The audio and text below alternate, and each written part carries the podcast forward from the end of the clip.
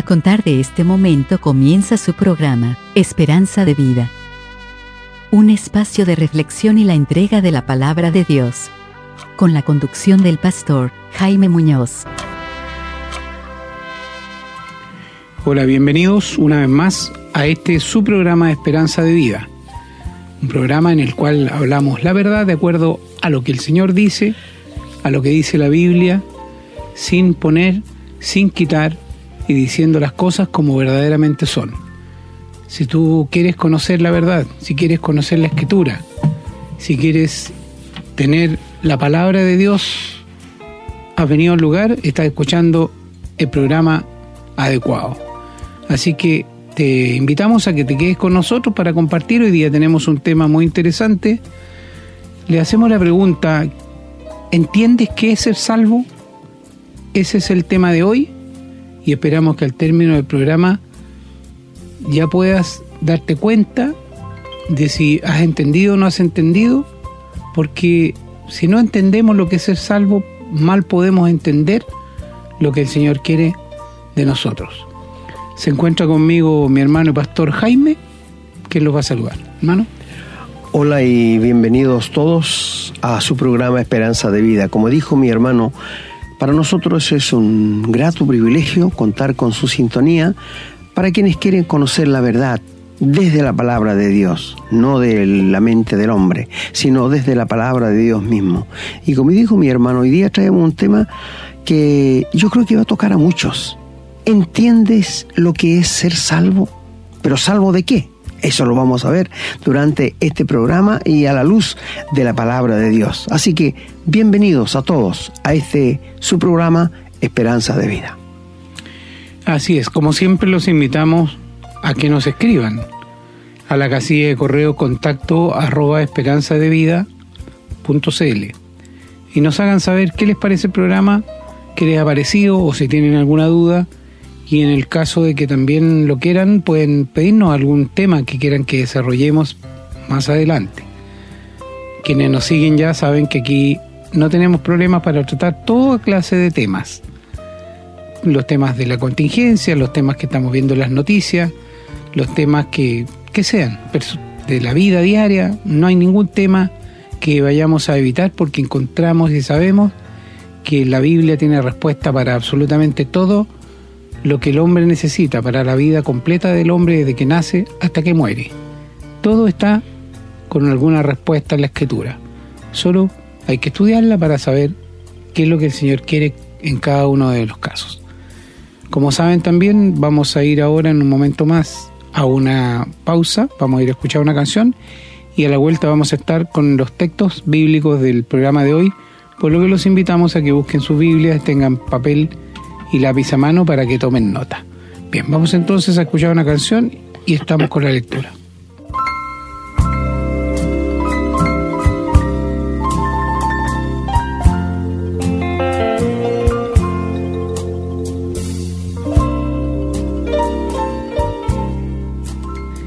Bien, los invito entonces a abrir sus Biblias en el Evangelio según San Juan, capítulo 3 vamos a leer los versículos del 1 al 15.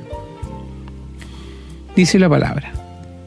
Había un hombre de los fariseos que se llamaba Nicodemo, un principal entre los judíos. Este vino a Jesús de noche y le dijo, Rabí, sabemos que has venido de Dios como maestro, porque nadie puede hacer estas señales que tú haces si no está Dios con él. Respondió Jesús y le dijo, de cierto, de cierto te digo, que el que no naciere de nuevo no puede ver el reino de Dios. Nicodemo le dijo, ¿cómo puede un hombre nacer siendo viejo? ¿Puede acaso entrar por segunda vez en el vientre de su madre y nacer? Respondió Jesús, de cierto, de cierto te digo, que el que no naciere de agua y del Espíritu no puede entrar en el reino de Dios. Lo que es nacido de la carne, carne es, y lo que es nacido del espíritu, espíritu es. No te maravilles de que te dije, os es necesario nacer de nuevo. El viento sopla de donde quiere y oye su sonido, mas ni sabe de dónde viene ni a dónde va. Así es todo aquel que es nacido del espíritu. Respondió Nicodemo y le dijo, ¿cómo puede hacerse esto? Respondió Jesús y le dijo, ¿eres tú maestro de Israel y no sabes esto? De cierto, de cierto te digo, que lo que sabemos hablamos y lo que hemos visto testificamos, y no recibís nuestro testimonio. Si os he dicho cosas terrenales y no creéis, ¿cómo creeréis si os dijere las celestiales? Nadie subió al cielo sino el que descendió del cielo, el Hijo del Hombre que está en el cielo. Y como Moisés levantó la serpiente en el desierto, así es necesario que el Hijo del Hombre sea levantado, para que todo aquel que en él cree no se pierda, mas tenga vida eterna. Y en el mismo Evangelio de San Juan, capítulo 10, versículo 10, la palabra dice, el ladrón no viene sino para hurtar y matar y destruir. Yo he venido para que tengan vida y para que la tengan en abundancia. Vamos a seguir ahora en la carta a los Efesios. Capítulo 2, los versículos del 8 al 9 dicen, porque por gracia sois salvo por medio de la fe. Y esto no de vosotros, pues es don de Dios, no por obras, para que nadie se gloríe. Vamos ahora, por favor, a la carta a Tito, capítulo 3, versículos del 4 al 7. Dice la palabra, pero cuando se manifestó la bondad de Dios, nuestro Salvador, y su amor para con los hombres, nos salvó no por obra de justicia que nosotros hubiéramos hecho, sino por su misericordia, por el lavamiento de la regeneración y por la renovación en el Espíritu Santo, el cual derramó en nosotros abundantemente por Jesucristo nuestro Salvador, para que, justificados por su gracia, viniésemos a ser herederos conforme a la esperanza de la vida eterna. Muchas gracias querido hermano por la lectura de la palabra de Dios y bueno, después de un himno vamos a entrar de lleno para saber por qué Dios dice estas cosas. Bien, vamos entonces a una pausa musical y a la vuelta estamos con el desarrollo.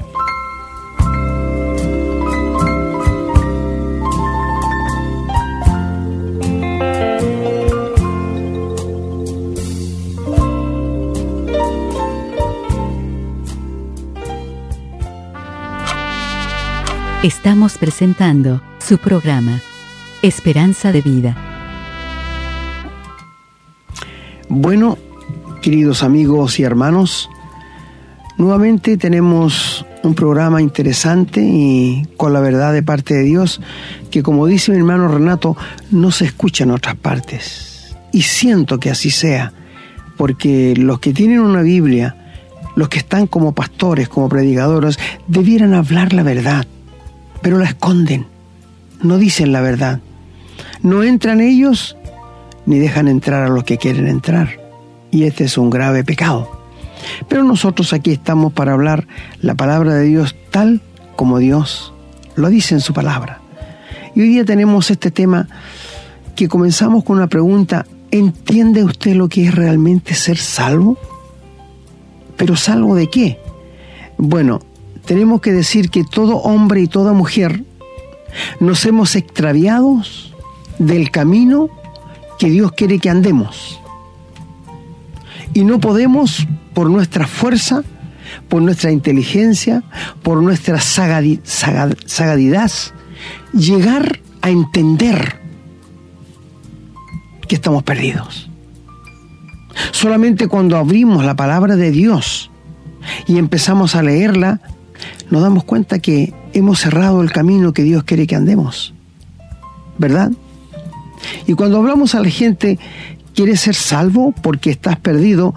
Muchas personas se ofenden porque piensan que un alcohólico está perdido, un drogadicto está perdido, un delincuente está perdido. Amigo, dice Dios que cada cual se apartó por su camino, su propio camino.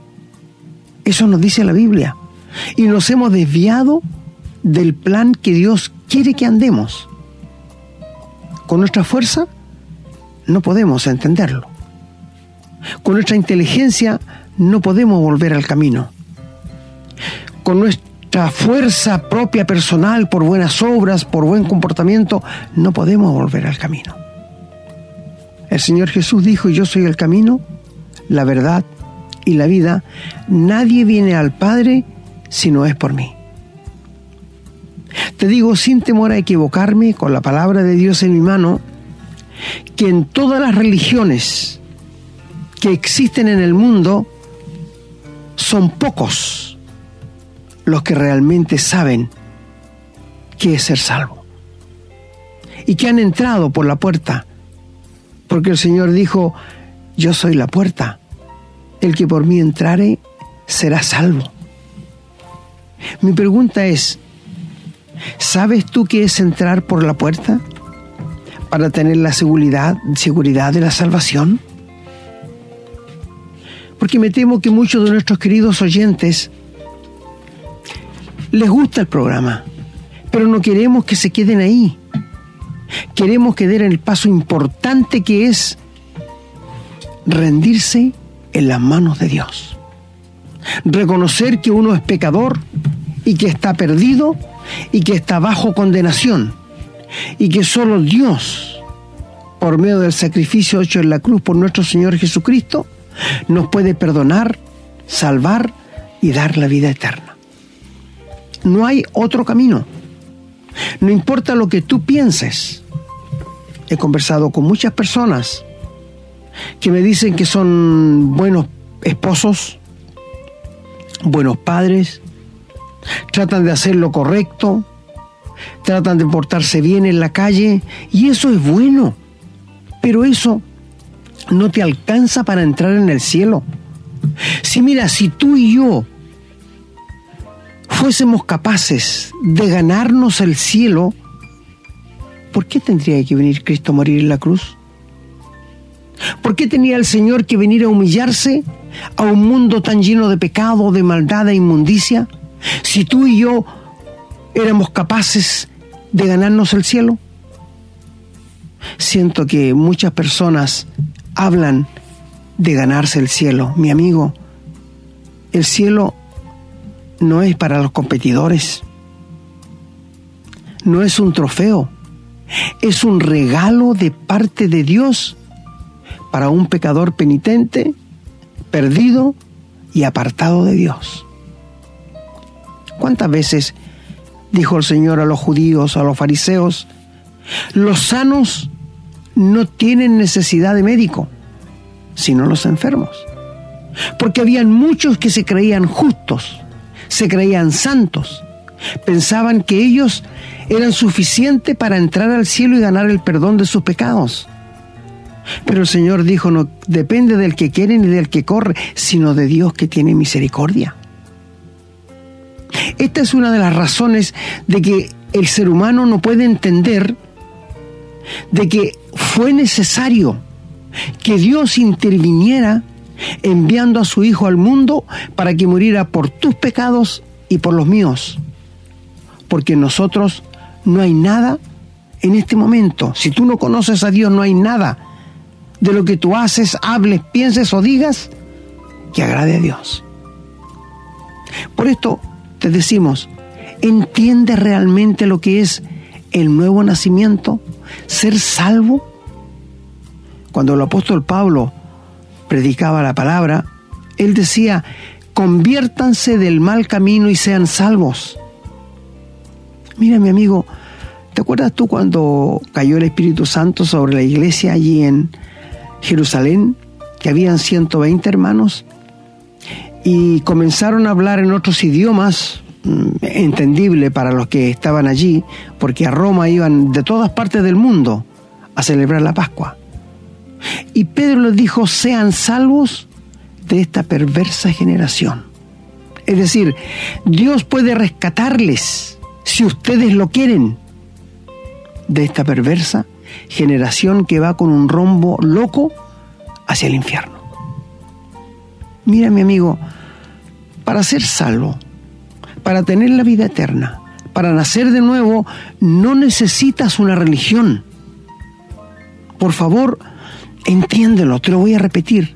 Si tú quieres ser salvo, si tú quieres tener la vida eterna, si tú quieres tener el perdón de pecados, no necesitas estar en una religión. No ni necesitas estar en una iglesia, para recibir el perdón de pecados y la vida eterna. En tu casa, en el campo, en la calle, en el auto, muchas personas se han convertido en esta manera. Mi querido amigo, si tú estás en una religión, si tú has sido bautizado, si tú estás cumpliendo con todos los requisitos que el pastor te impone, te pregunto, ¿eres salvo? ¿Tienes la vida eterna? ¿Sabes que cuando mueras tú irás al cielo?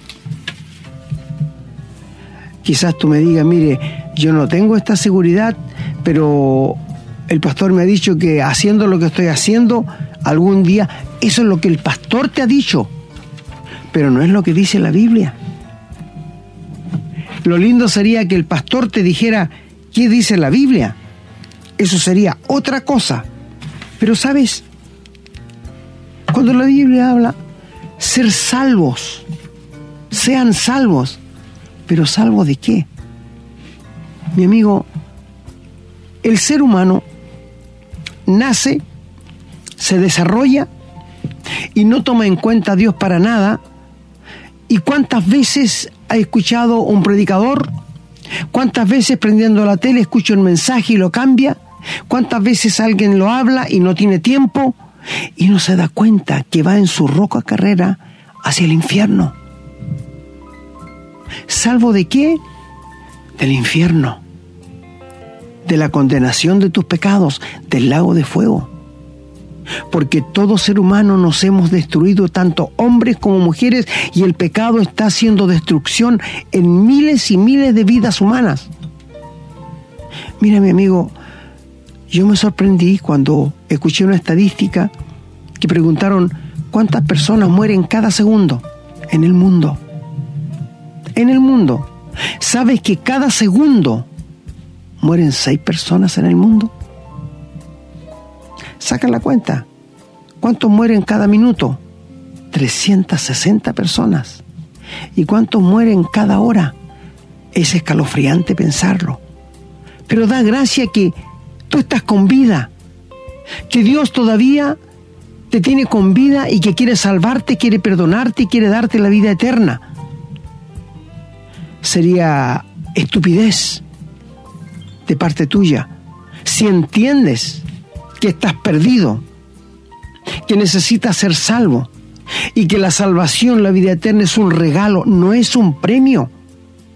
La gente que habla de ganarse el cielo piensa que es un premio. Y por favor, no pienses que Dios al final de la vida va a pesar tus buenas obras y tus pecados. Y según eso, te va a dejar en el cielo. Mi amigo, Dios no es hombre como nosotros. Él no piensa como tú y yo. Él es un Dios tres veces santo, justo y un Dios muy perdonador.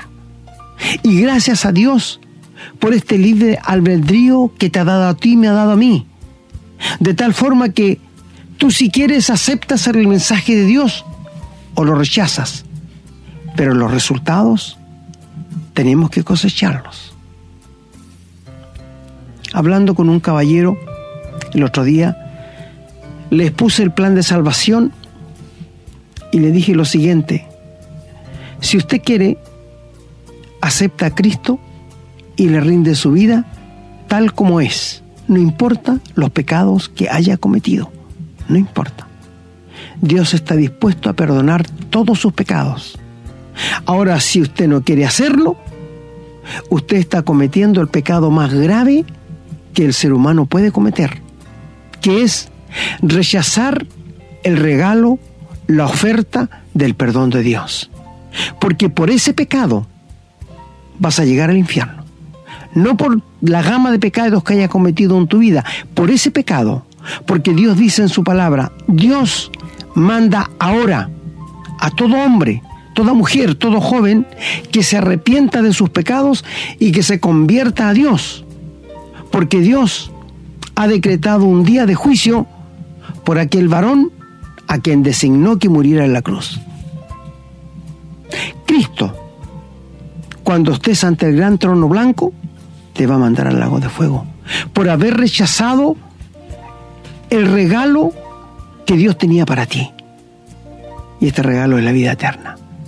Le costó a Dios entregar a su Hijo. Le costó al Señor Jesús recibir en la cruz el pago de todos tus pecados y de los míos. El que nunca hizo maldad, que hubo engaño en su boca, ni pecado ni pensamientos de maldad. Por esto pudo morir por ti y por mi amigo. Y por esto Dios aceptó aquel sacrificio. Por esto te pregunto, ¿entiendes realmente lo que es ser salvo? En la iglesia de Corintio no entendían. Por esto Pablo les dijo, examínense si están en la fe. Examínense si han sido salvos o están reprobados. Porque el Señor dijo muchas veces, no todo el que me dice Señor, Señor, entrará en el reino de los cielos, sino aquellos que han sido verdaderamente perdonados. Muchos me van a decir en aquel día, Señor, ¿no hice sanidades en tu nombre? ¿No fue una vida entera a la iglesia? ¿No predicaba en las calles? ¿No me bauticé? ¿Y cuál va a ser la respuesta del Señor? No os conozco, apartados de mí, malditos. Mis amigos, si los pastores predicaran lo que dice la Biblia, seguramente habría mucho más gente convertida. Pero ellos han escondido, la llave de la ciencia de la verdad de Dios para hablar mentiras. Y están siendo llevados como se llevan los vacunos al matadero. Te pregunto una vez más, ¿entiendes lo que es nacer de nuevo? Donde nuestros hermanos nos leyó, había un hombre que se llamaba Nicodemo, y él era un hombre religioso y conocedor de la Biblia, pero no entendía qué era ser salvo. A tal punto que le preparó un mensaje al Señor y al dárselo, el Señor no tomó en cuenta aquellas palabras. Quiero decirte que todo lo que tú hagas de bueno, Dios te lo va a rechazar. ¿Y sabes por qué? Porque va a llevar la mancha del pecado. Y Dios no puede tolerar el pecado. Dios odia el pecado. Dios te ama a ti como pecador, pero odia lo que tú haces, porque es una ofensa para Dios. Ahora, ¿qué es el pecado? Es infracción de la ley de Dios. Esto es el pecado. Este realmente es, el, es el pecado. Entonces, mi amigo, este hombre no entendía. Lo que Dios le dijo, el que no naciere de nuevo no va a entrar en el cielo. Todavía no entendía. Y le pregunta, ¿acaso puede un hombre siendo viejo como yo entrar en el vientre de mi madre y nacer de nuevo? Y el Señor tuvo que decirle, lo que es de la carne, carne es. Y de lo que es del espíritu, espíritu es. Queriéndole decir, si fuera posible entrar en el vientre de tu madre y nacer de nuevo, siempre vas a nacer un pecador. Y cuando le dice que el viento sopla de donde quiere, mas ni sabe de dónde viene ni a dónde va, así es todo aquel que ha nacido de nuevo. Es decir, mi amigo, yo te digo una cosa. Cuando el Señor me salvó, me perdonó, yo no entendí cómo lo hizo, pero lo hizo. ¿Me entiendes? Él lo hizo porque Él lo prometió y Él no es hombre para que mienta. El otro día escuchando a alguien decir muchas cosas que Dios no puede hacer. Quizás tú me dirás, usted está equivocado. No, la Biblia lo declara. Dios no puede pecar. Dios no puede negarse a sí mismo. Dios no puede ser tentado y Dios no tienta a nadie. Mira, estas cosas salen en la Biblia, amigo. Por esto te decimos, y Dios no puede ver mis pecados a través de la sangre del Señor Jesús, porque están borrados.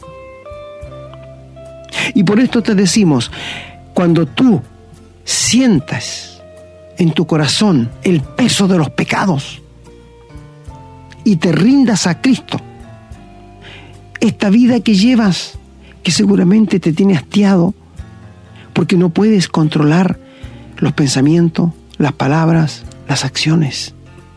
¿Sabes tú cuánto pecado se comete en la oscuridad? Hubiese pensado, si Dios pudiera con una aurelata abrir todos los techos de las casas solamente de una ciudad, ¿sabes tú los miles de pecados asquerosos que encontraría? ¿Has pensado en eso? Pero mi amigo, mira, si fuese posible que tú y yo nos portáramos bien, intachable, tratáramos de luchar contra lo malo y llegáramos a ser quizás ejemplo para los demás. Si todo esto fuera así, sería loable, ¿no es cierto? Pero te pregunto, ¿y qué del pecado que hemos cometido? Este es el gran obstáculo y problema del ser humano. Y le hemos dicho tantas veces, ojalá pudiera entenderlo, amigo. Es nuestro pecado que nos separa de Dios y nos separa del cielo. Mientras el asunto de nuestro pecado no esté arreglado, saneado, no hay esperanza, no hay salvación, no hay perdón de pecados. Por esto, lo primero que Dios quiere hacer contigo, querido amigo, es perdonar todos tus pecados. Y solamente dice la Biblia que sin derramamiento de sangre no hay perdón de pecados. Y cuando Cristo murió en la cruz, derramó su sangre, que era sangre de Dios sin pecado, y por esto Él te puede salvar y perdonar y darte la vida eterna a través de aquella sangre. Quizás tú alguna vez has hecho una linda confesión de pecados a Dios, le has pedido que te perdones tus pecados, pero no has ido a la cruz de Cristo, esa confesión no es válida. Dios te va a perdonar a través de la cruz de Cristo. Dios te va a dar la vida eterna a través de la cruz de Cristo por la sangre que Él derramó, por la vida que Él rindió por ti y por mí. Mi querido amigo, nunca te hemos hablado de religión en este programa porque no es la intención de la palabra de Dios. Cuando el Señor vino aquí a la tierra, Él no vino a implantar una nueva religión. Como dicen muchos por ahí, nuestra religión en la que el Señor vino es un engaño. El Señor vino a traernos vida y vida en abundancia. En ninguna parte de la Biblia dice que el Señor vino a implantar una nueva religión. La carta a Santiago es una de las únicas cartas que habla de que la verdadera religión es ser salvo, visitar a las viudas y a los huérfanos en sus tribulaciones. Pero hay que tener la vida eterna para esto primero. Yo he loado el servicio que hacen las damas de blanco, las damas de verde, las damas de rojo en los hospitales. Pero eso no les sirve para entrar al cielo. No, mi amigo. Eso no sirve. Eso es ser una buena voluntad para el prójimo, pero para Dios no. Para Dios, todo hombre y mujer estamos perdidos en delitos y pecados y echados fuera de la presencia de Dios. Y necesitamos volvernos a Dios, pero no por nuestro esfuerzo. Mira, si tú y yo fuésemos capaces de lograr el perdón la salvación y la vida eterna, te pregunto, ¿por qué Dios habría mandado a su Hijo a morir en la cruz? ¿No te das cuenta que eso estaría de más? Si nosotros pudiéramos ser salvos por nuestro trabajo, por nuestro esfuerzo, por lo que hiciéramos. Por supuesto que sí. Es porque no podemos. Por esto fue necesaria la intervención divina y gracias sean dadas a Dios que nos regaló a su Hijo para que viniera a morir por nuestros pecados en la cruz del Calvario. La regeneración, el ser salvo, el nuevo nacimiento, no es una vida. Son instantes, son segundos, cuando tú pasas de muerte a vida. Es como un rayo, es como un relámpago. Es cuando Dios te está hablando al corazón y tú te sientes compungido, tú te sientes condenado, tú te sientes que no mereces nada, en aquel momento, ríndele tu vida al Señor. No pospongas para mañana, para otro día. Porque cuando tú le hablas a un joven, El joven dice, estoy joven todavía, sí, yo sé que algún día voy a tener que entregarme a Dios, pero todavía estoy joven. Y uno le dice, pero ¿sabes que la muerte te está a un paso de ti? No, los jóvenes, y siempre ellos piensan que por ser jóvenes no necesitan a Cristo. Es como una persona millonaria que pone un escudo entre él y Dios, pensando que su dinero le va a solucionar todos sus problemas. Aquí en la tierra sí, pero no en el cielo. El cielo no se compra. Gracias a Dios, la salvación no se compra. Fue de gran precio la salvación que le costó al Padre y le costó al Hijo, pero a ti no te cuesta nada recibirlo ni a mí tampoco. Pero mi amigo, el perdón no se compra, la salvación no se compra, el cielo no se compra. Y gracias a Dios por ello. Y gracias a Dios que la fe viene por el oír y el oír la palabra de Dios. Si hay personas que no saben leer, no importa. Yo conozco muchas. Les he grabado la Biblia en un CD, se lo hemos pasado para que la escuchen. Porque la fe viene por el oír, no por el leer. Qué maravilloso, ¿no es cierto? Cómo Dios ha llegado a la condición más baja de un ser humano para que no tengan excusas cuando Dios tenga que juzgarles. Mi querido amigo, ¿sabes qué es la gracia de Dios? Es la mano de Dios extendida. ¿Y sabes qué es la fe? Es tu mano puesta en la mano de Dios, que juntos producen el nuevo nacimiento. Y esto lo hace el Espíritu Santo. Te repito otra vez, la gracia de Dios que se ha manifestado para salvación a todos los hombres es la mano de Dios extendida en este momento. Y la fe es tu mano que tú pones en la mano de Dios y se produce el nuevo nacimiento, la vida eterna y el perdón de los pecados. ¿Sabes, mi amigo? Pablo, escribiendo a los Corintios una vez más, les reprocha su incredulidad y le dice a la iglesia entera, esto se lo digo para vergüenza de algunos que no conocen a Dios. Estaban en la iglesia, participando de todo, pero no conocían a Dios. No tenían la experiencia de haber pasado de muerte a vida, de ser salvos de esta perversa generación. Mi amigo, si en este momento tú no entiendes y te das cuenta que no tienes nada, que estás en una iglesia, pero que nunca te han hablado de esto, que nunca te han llevado al pie de la cruz para mostrarte que aquel sacrificio fue hecho por ti en forma personal. ¿No quisieras tú en este momento, si has entendido por el Espíritu Santo que necesitas con urgencia el perdón de pecados, la vida eterna, y la salvación, ¿no quisieras rendirle tu vida al Señor? Porque sabes, yo sé que el diablo, la carne, la familia, los pensamientos te llevan a decir no, todavía no. Déjalo para después.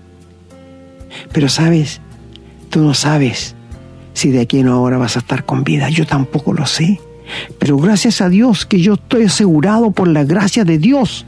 Y esto queremos para nuestros queridos oyentes, que salgan de la religión y que se conviertan a Cristo. ¿Sabes si tú te convirtieras verdaderamente al Señor y el Señor te diera la vida eterna? Tú solo saldrías de la religión que estás. ¿Verdad te lo digo? Porque no podrías seguir allí viendo la hipocresía de muchos aún del mismo pastor que no habla la verdad. Qué pena que ya no usen la Biblia.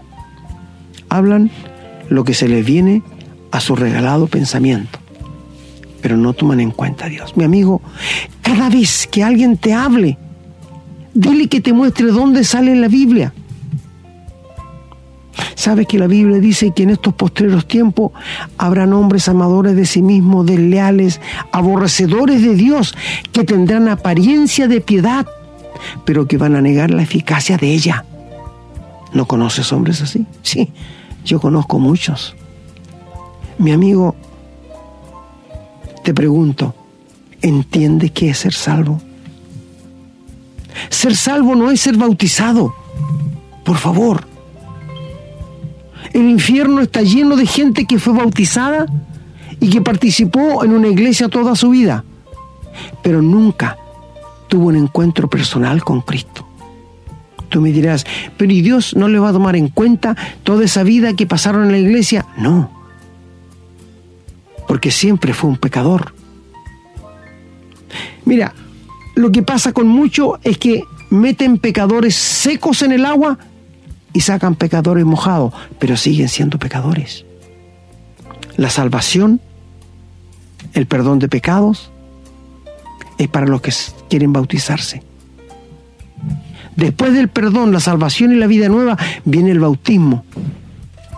¿Y qué significa el bautismo? Bueno, el bautismo es dar a conocer lo que me pasó cuando yo conocí a Cristo. Es decir, cuando Cristo murió, yo morí. Cuando Cristo resucitó, yo resucité. Y ahora ando en novedad de vida nueva. Y como esto no puedo hacerlo entender con palabras, se muestra gráficamente. El bautismo es para las personas que han nacido de nuevo, para los que son salvos. Alguien me preguntó una vez, ¿la Biblia dice algo sobre el bautismo de los infantes de la guagua? No, en ninguna parte. ¿Y de dónde salió eso? De los hombres. ¿Y sabes por qué lo hacen? Dice que con el agua bendita le quitan el pecado original. Si el agua fuera capaz de quitar el pecado original, ¿para qué Cristo vino a derramar su sangre en la cruz entonces? ¿Verdad? Piénsalo, amigo, piénsalo. Si el agua bendita pudiera limpiar el pecado, ¿por qué Cristo vino a morir en una cruz, a derramar su sangre? Que sin derramamiento de sangre no hay perdón de pecados. Y Cristo nos rescató de la vana manera de vivir, no con oro, no con plata, sino con su, la sangre preciosa que Él derramó como un cordero inmolado desde antes de la fundación del mundo. Es decir, antes que hubiera nada en la tierra, ya Dios había creado con el Hijo y el Espíritu Santo un plan para salvarte a ti y salvarme a mí. Mi querido amigo, no permitas que el diablo, la carne y el mundo emboten tus pensamientos para decir, no, yo creo que esto no es así, yo creo que es como dice el pastor, mi amigo, si la Biblia no lo dice, estás equivocado. Si tienes una Biblia en casa, te intamos a que la lees. Si nunca la has leído, comienza a leer en el tercer Evangelio. Está Mateo, Marcos, Lucas, el Evangelio de Lucas. Comienza a leerlo y te ofrecimos una vez más. Si tú quisieras que te fuéramos a ayudar a entender la Biblia, estamos dispuestos a hacerlo. No llevamos ni un otro libro sino la palabra de Dios. Y no importa, amigo. No queremos que te sientas avergonzado. Queremos que te sientas compungido, deseoso de obtener el perdón de pecados, la salvación y la vida eterna. ¿Entiende lo que es ser salvo? ¿Eres salvo tú? Si no eres salvo, querido amigo, apresúrate, porque la venida del Señor está cerca. Y cuando Él venga, va a venir a buscar a los que son salvos. Si tú no eres salvo, estás expuesto al infierno de fuego y quisiéramos y rogamos a Dios que entiendas para que seas rescatado de esta vana manera de vivir.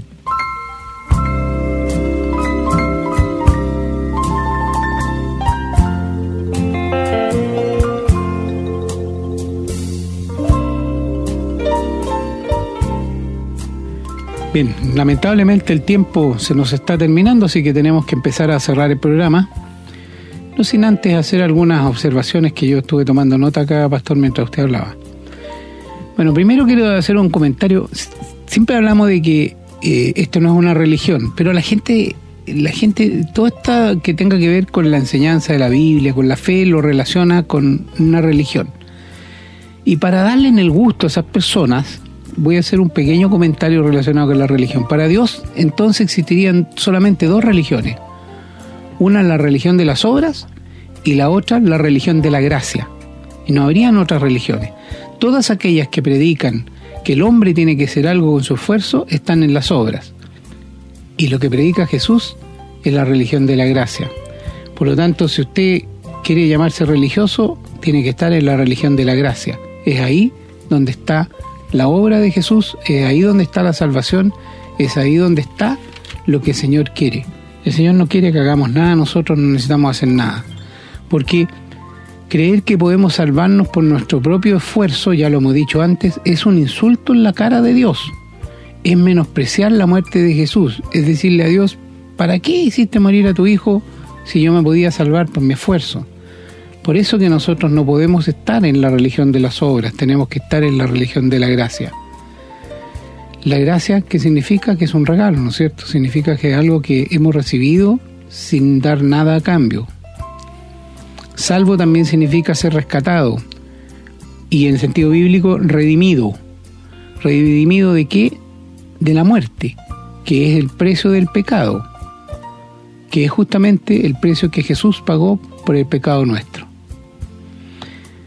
La Biblia, hermano, dice todo lo que necesitamos saber para ser salvos. Es ahí donde la gente debe buscar la información, debe decir, ¿qué tengo que hacer? Ahí está, la Biblia tiene respuesta para todo. Y reiterar que no hay nada que podamos agregar o añadir a lo que Jesucristo ya hizo. Lo que Él hizo es un hecho consumado, es una realidad, es verdad para quienes reciben el regalo de la salvación y también por el hecho de que Jesús continúa intercediendo perpetuamente por nosotros. ¿Qué más podríamos pedir? ¿Qué más podríamos agregar, hermano? La verdad, bueno, ya sería solamente hablar de la tontera humana nomás, de la necedad humana. Aquel que no quiere entenderlo, que quiere hacer las cosas de otra manera, es porque simplemente es un necio. Y con el dolor del alma tenemos que aceptar lo que el Señor dice, que los necios no tienen remedio. Su único fin va a ser despertarse después de la muerte en un lugar terrible. Así que la muerte, la salvación, solamente es posible mientras estamos vivos. Después de muerto ya no hay nada que hacer. No sirven para nada las oraciones por los muertos, no sirven para nada las misas por los muertos, no sirven de absolutamente nada. La salvación es un acto que se adquiere en forma voluntaria y por fe. Aquel que no quiere, bueno, tendrá toda la eternidad para arrepentirse de ello. Bien, yo me estoy despidiendo ya, muy contento de haber podido llegar con este programa tan importante a nuestros auditores. Esperamos que lo hayan entendido, si no vuelvan a escucharlo, compártanlo y también compartan la palabra. Como dijo mi hermano y pastor, sabemos, porque sabemos, no es que tengamos nosotros una bola mágica aquí ni hagamos nada especial, sabemos porque vemos lo que está ocurriendo en el mundo, que el Señor viene pronto. Y el pronto puede ser hoy como puede ser 100 años más, no lo sabemos, pero sabemos que no hay tanto tiempo por delante y es ahora el momento de salvarse. Reitero, la salvación es un acto voluntario por fe y por lo tanto no hay nada que puedan hacer ni que podamos hacer de esfuerzo que nos lleve a eso. Solamente aceptar lo que el Señor nos dijo. Bien, que el Señor los bendiga y que nos dé también la oportunidad y nos bendiga para que podamos seguir haciendo estos programas y nos encontremos en una próxima. Hermano. Gracias, querido hermano, por sus comentarios. En verdad, para nosotros sería muy grato que nos encontráramos en el cielo, aunque no los conocemos, pero seguramente muchos de nuestros queridos amigos, si se confían del sacrificio del Señor Jesús, lo vamos a encontrar en el cielo. Así que, amigo, con un sencillo acto de fe, tú puedes ser salvo. Con un sencillo, no necesitas gran cantidad de fe, sino lo que tienes, poner a los pies de Cristo y entrégale tu vida. Así que estamos contentos una vez más de haber estado con ustedes y pedimos al Señor que reciban la bendición de Dios. Será hasta la próxima. Hemos presentado su programa, Esperanza de Vida un espacio de reflexión y enseñanza para la vida cristiana. Nos gustaría volver a contar con su sintonía. Que tengan un muy buen día.